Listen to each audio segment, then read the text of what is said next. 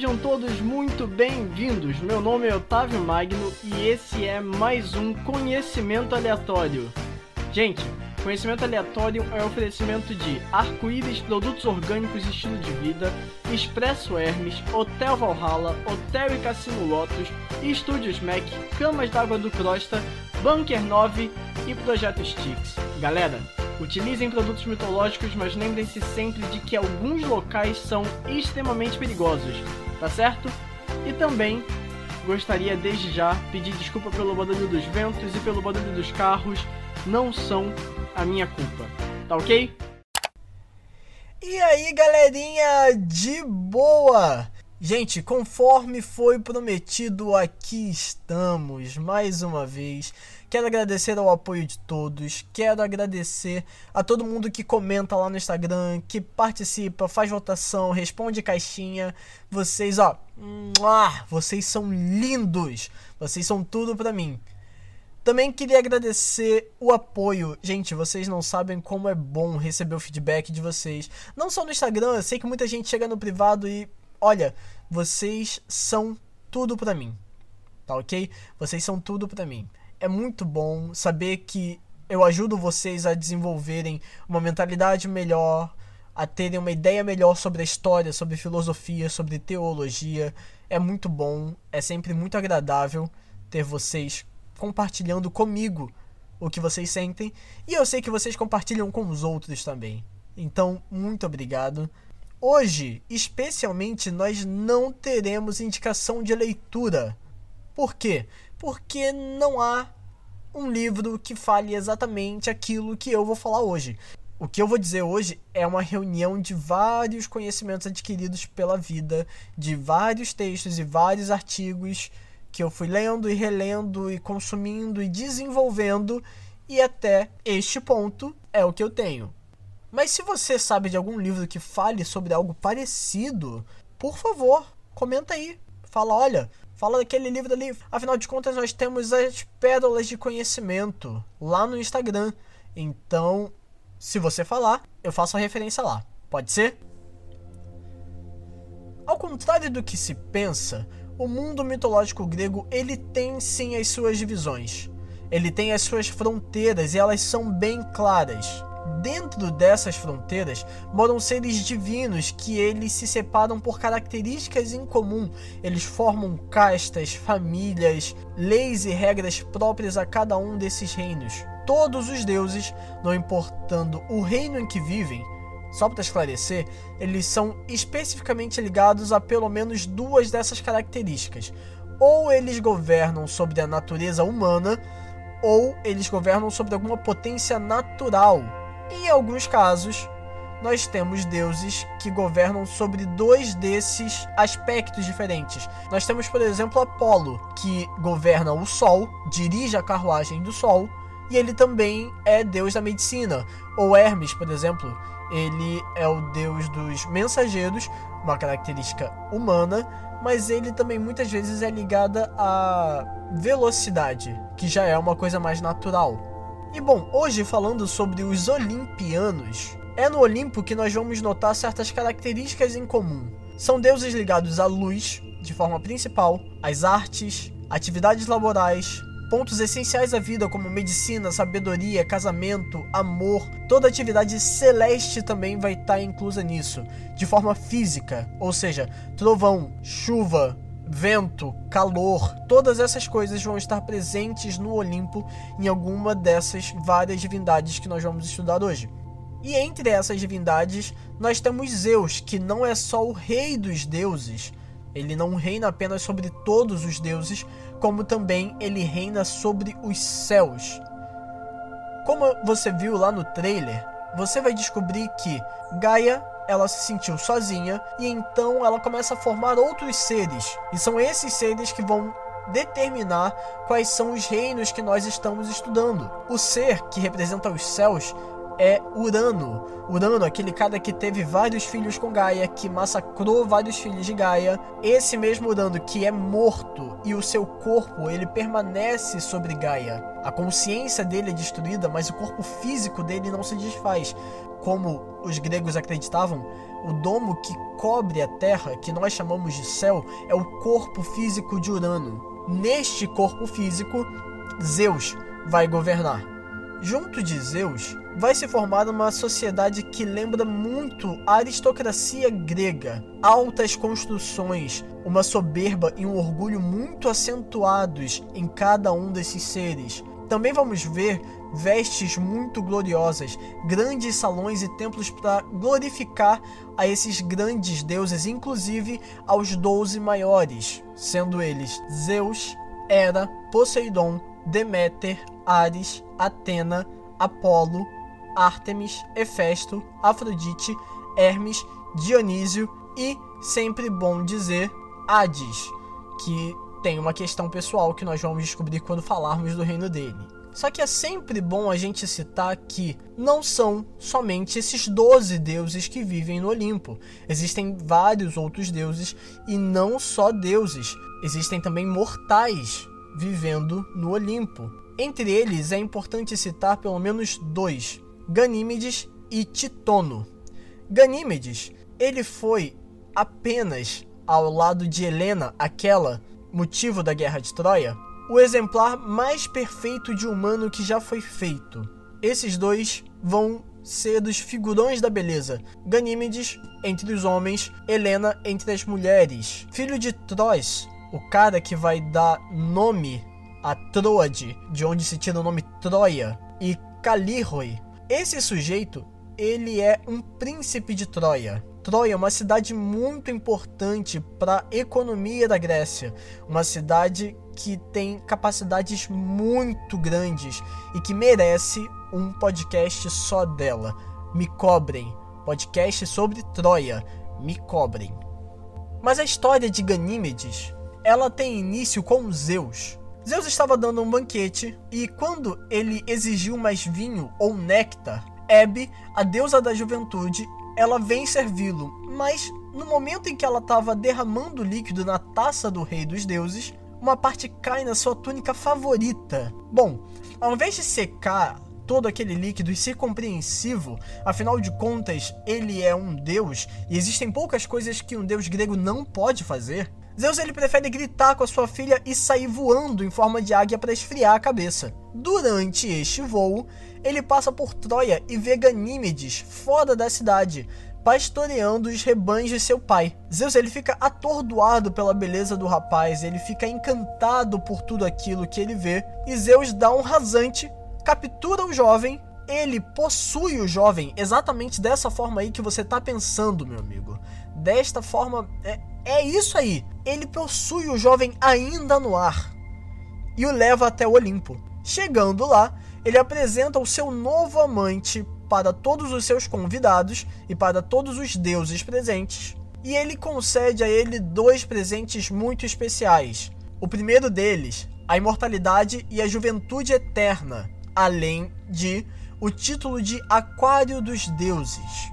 Aquário vem do grego aqua. A função aquário era da pessoa que servia água ou outros líquidos aos convidados e ao anfitrião de uma festa, ou seja, ele era o garçom. Zeus ele fica tão orgulhoso da sua grande conquista que ele coloca uma homenagem a Ganímedes lá no centro do céu, destacado para todo mundo ver, a constelação de Aquário, para todo mundo se lembrar de como ele tirou a sua filha do posto, afinal de contas ela cometeu uma falha crítica e a partir desse momento ele concede esse favor a Ganímedes. E, para quem ainda não sacou, é exatamente a constelação do signo de Aquário, mesmo signo que eu possuo e que ninguém liga. Falando de imortalidade e juventude eterna, nós temos que falar de Titono. Titono, um outro troiano, ele é o irmão mais velho de Príamo, o rei de Troia durante as batalhas de Ilion, contada por Homero na Ilíada. Titono ele chama a atenção de Eos porque ele é um dos dez homens mais belos do mundo, segundo Higino. Só tem homem bonito em Troia. Troiano é gato. Os caras são demais. Chamando a atenção de Eos, Eos essa, que é a deusa da manhã, ela é conhecida pelos romanos como Aurora.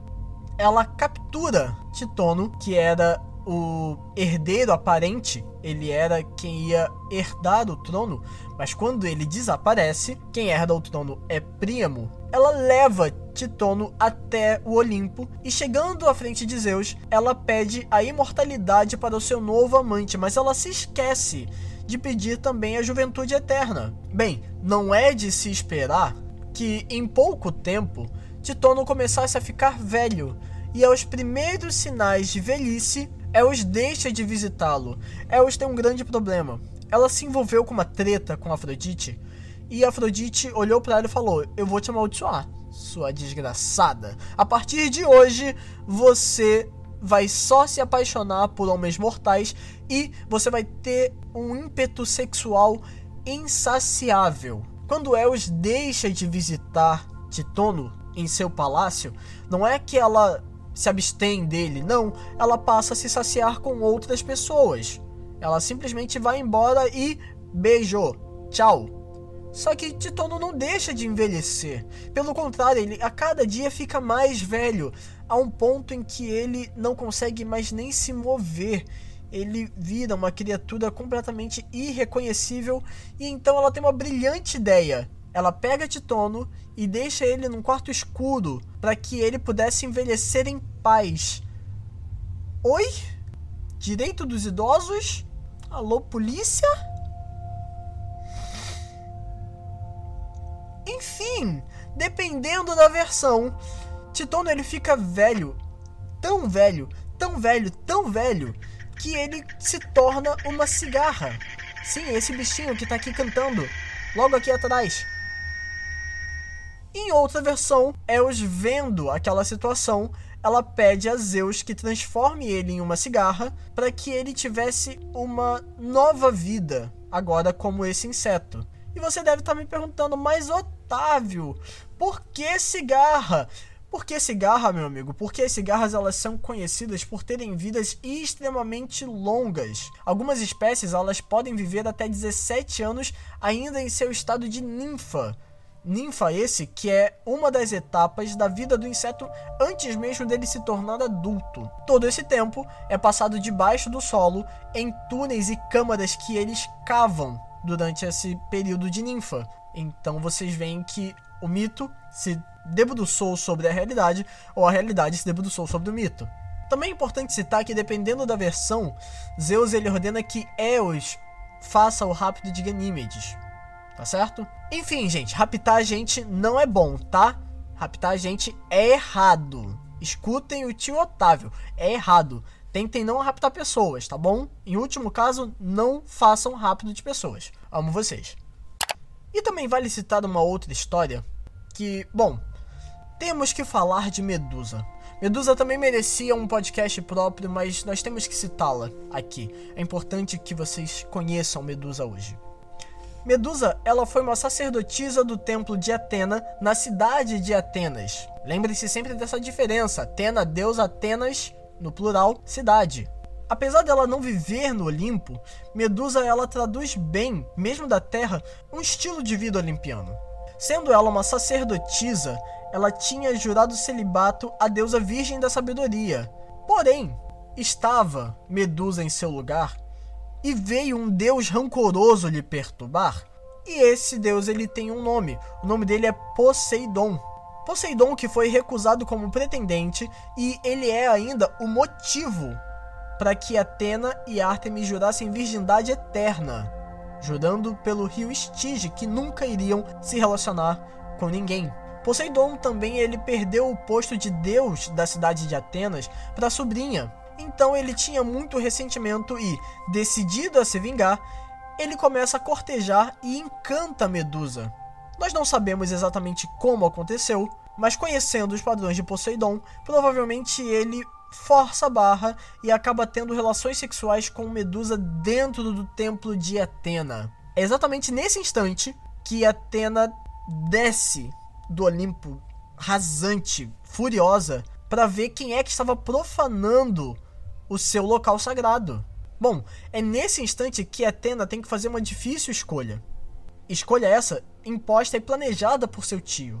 Ou ela pune a Poseidon, e ela pode causar uma guerra entre os deuses que apoiariam a Poseidon ou a ela mesma, ou então ela teria que deixar passar aquilo e perder a sua autoridade, perder a sua autonomia.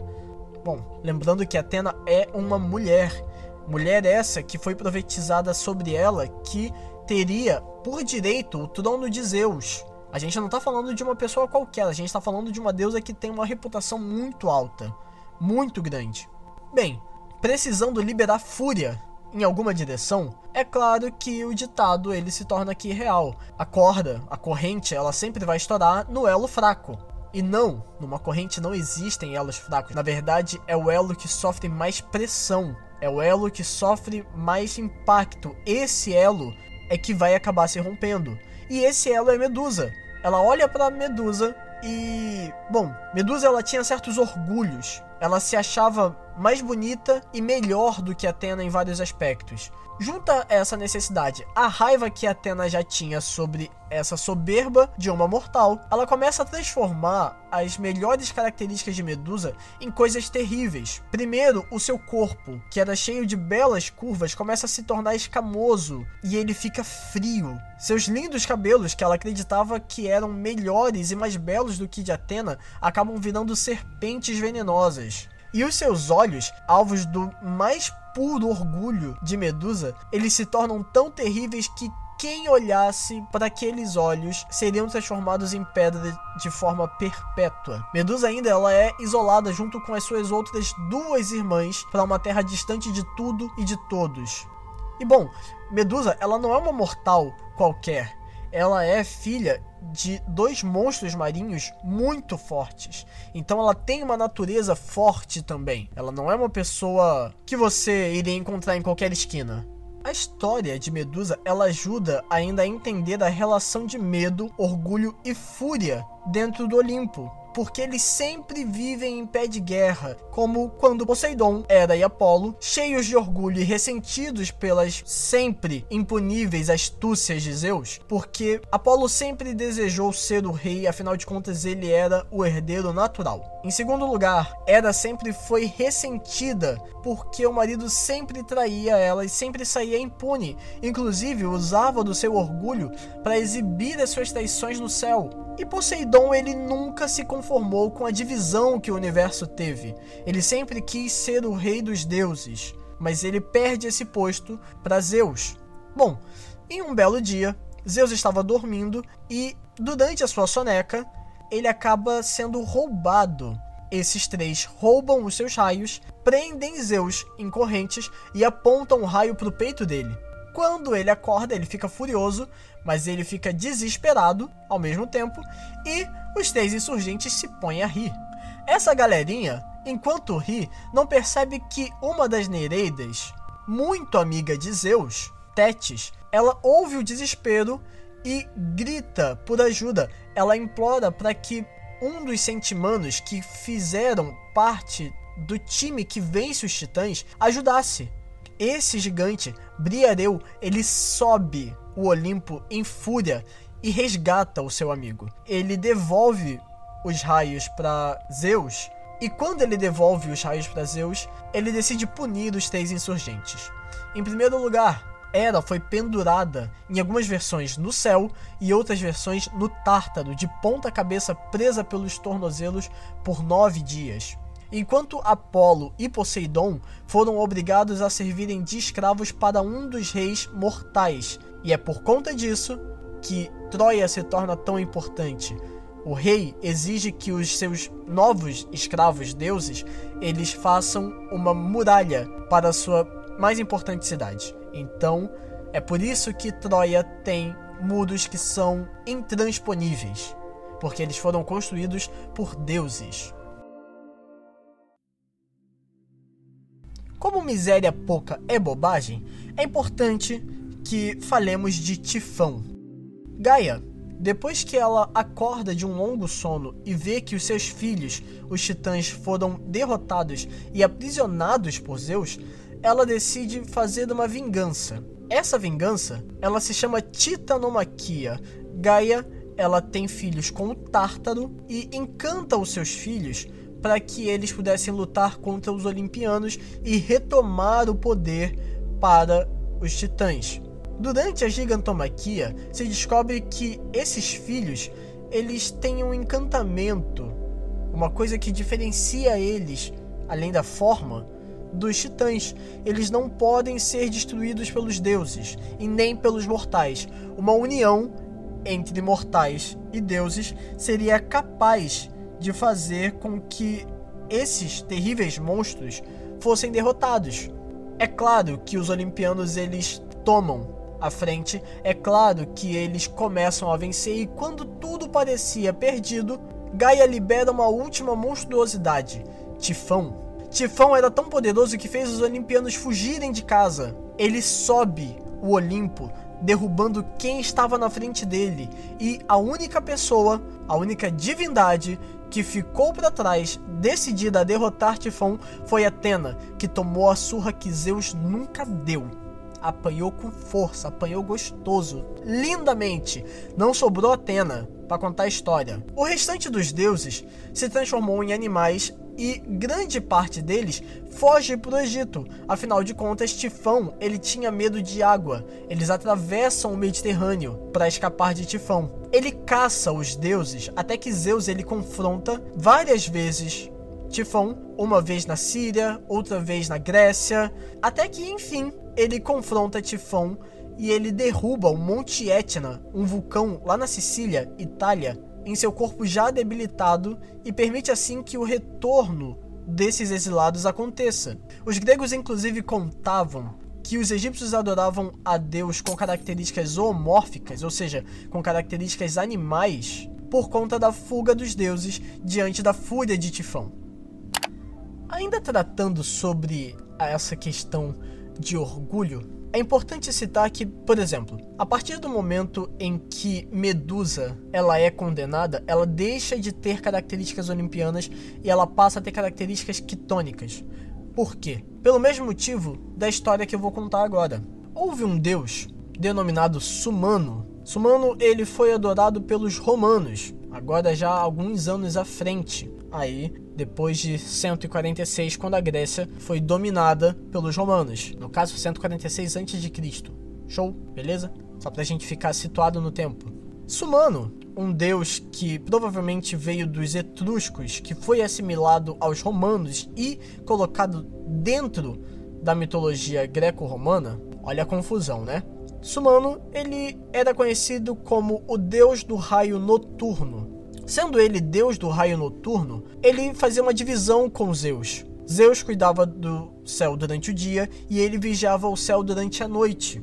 Houve um tempo em Roma em que Sumano começou a ser mais adorado do que Júpiter, a contraparte romana de Zeus. Até que, um dia, em um dos cultos realizados a Sumano, inclusive ele tinha uma festa chamada Sumanália, onde se comia pãozinho doce, bolinho, mua, delícia, o tempo ficou muito escuro durante o dia, muito escuro mesmo, e uma tempestade começou a se formar em cima de Roma, e desta tempestade, um raio saiu.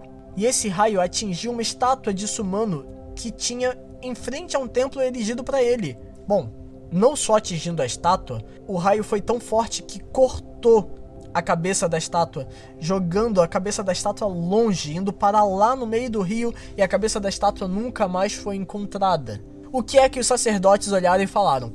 Júpiter certamente está com raiva, porque a gente está adorando mais a Sumano. Temos então que parar de adorar a Sumano e voltar a nossa atenção ao nosso deus principal, que é o nosso querido amigo Zeus, ou Júpiter, como a galerinha gostava de chamar. Mitologicamente, o que, que nós estamos falando? Nós estamos falando que os sacerdotes, eles começaram a contar a história de que Sumano, ele na verdade ele foi expulso do Olimpo por conta dessa inveja de Zeus. Inveja essa que vai fazer com que Sumano seja expulso e a partir de então Sumano já não é mais conhecido como um olimpiano, ele é conhecido como um quitônico. É claro que nós vamos ver os quitônicos depois, mas é importante contar essa história para a gente entender que o que faz de um olimpiano um olimpiano não é apenas as suas características físicas. Afinal de contas, eu disse a vocês que os olimpianos cuidam dos céus. E como é que Sumano pode ser um quitônico e ainda cuidar dos céus? É porque também ser um olimpiano está muitas vezes ligado ao que você sente, ao que você demonstra. Você pode se tornar um olimpiano através de casamentos, de acordos, de participações, de relações, como a gente viu, amantes, casamentos. Mas quando você tem um sentimento que é conflitante aos olimpianos, ódio, raiva, rancor, ressentimento, ressentimento esse que não passa, ressentimento esse que domina você, você deixa de ser um olimpiano. Então os olimpianos eles carregam essa natureza orgulhosa, óbvio, soberba, óbvio, mas eles são deuses mais ordeiros. Ainda assim, eles são deuses mais ordeiros. Eles são deuses veneráveis porque eles representam ainda o melhor que existe no mundo. É bastante complicado isso, porque na verdade, quando você olha em retrospectiva, os olimpianos eles lembram a gente tudo aquilo que não devemos ser: orgulhosos, soberbos, conspiradores, fofoqueiros, sabe? Os olimpianos eles nos lembram tudo aquilo que a nossa sociedade não deveria possuir. E sendo assim, tudo aquilo que a nossa sociedade não deveria possuir, nós deveríamos zelar por isso. Só que na verdade, toda a nossa sociedade ela é pautada em fatores divinos que vêm desses caras, desses 12 caras. Alta, você citou Hades. Sim, Hades, ele só pode entrar lá no dia mais escuro do ano. É o dia que ele pode visitar a família. Vai lá, visita a sogra, leva a esposa para visitar o pai. Só, entendeu? Mas esses 12, esses 12 figurões que eu citei, além de outros seres como por exemplo Phobos, Deimos, Harmonia, Eros, Hebe, as Horas, são seres que ainda demonstram uma face ordeira e por isso a nossa sociedade é pautada na glória desses caras. Mas não, não é assim que tem que ser. Não, não é assim que a gente tem que viver. Vendo aqui essas histórias, Zeus raptando um garoto, Eos raptando um homem, Atena tendo que dirigir a sua fúria para algum lado e indo para o lado que não pode revidar, olhando para esses pontos, a gente tem que olhar e falar: eu não quero ser desse tipo, eu não quero ser desse jeito. Dentro do, universo de Ricky Warden, nós temos os figurões, né? Os semideuses. E bom, os semideuses mais famosos são os semideuses filhos dos grandes doze. Inclusive, Percy Jackson, filho de Poseidon, Annabeth Chase, filha de Atena, eu mesmo me reconheço como filho de Atena, filho da sabedoria, mas é importante que a gente olhe para esses exemplos e saiba separar aquilo que eu posso obter de bom e aquilo que eu tenho que excluir da minha vida. Se você não faz isso, se você não tem essa capacidade, é importante que você deixe de viver. Otávio, você está dizendo para se suicidar? Não, eu estou deixando para você parar. Dá um stop na sua vida e começa a olhar em retrospectiva. Começa a olhar para trás, começa a analisar as coisas, começa a pensar sobre o que você está fazendo, como você está fazendo e com quem você está fazendo. Isso é muito importante. Então, se você não consegue pegar que, olha, os olimpianos eles não são exemplos de modelo, nem mesmo filosófico, nem mesmo sociológico. Em toda a antropologia, a gente tem que olhar para os deuses e adquirir aquilo que é bom.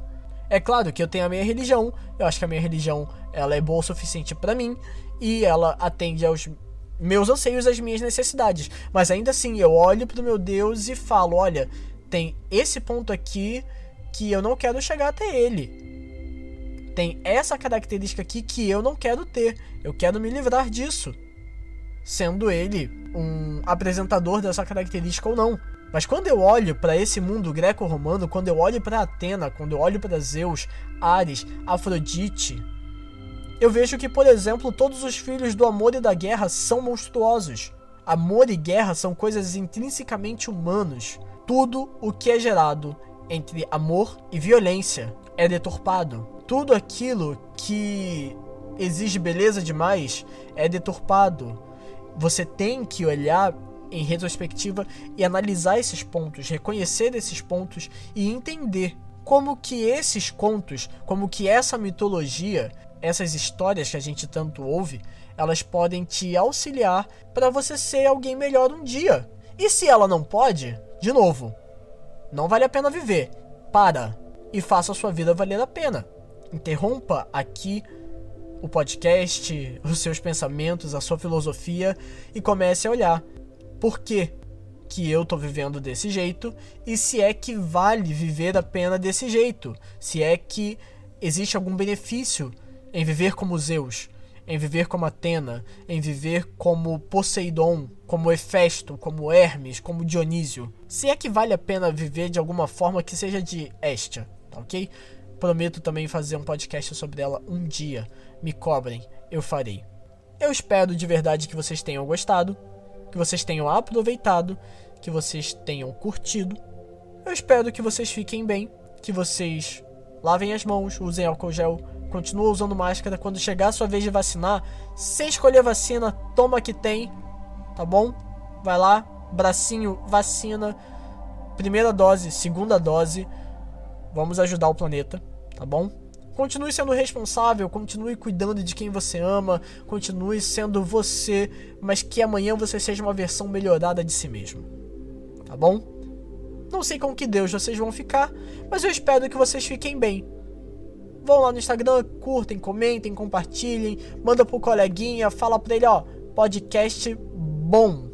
Ouve isso daqui. E é isso. Um beijo e tchau!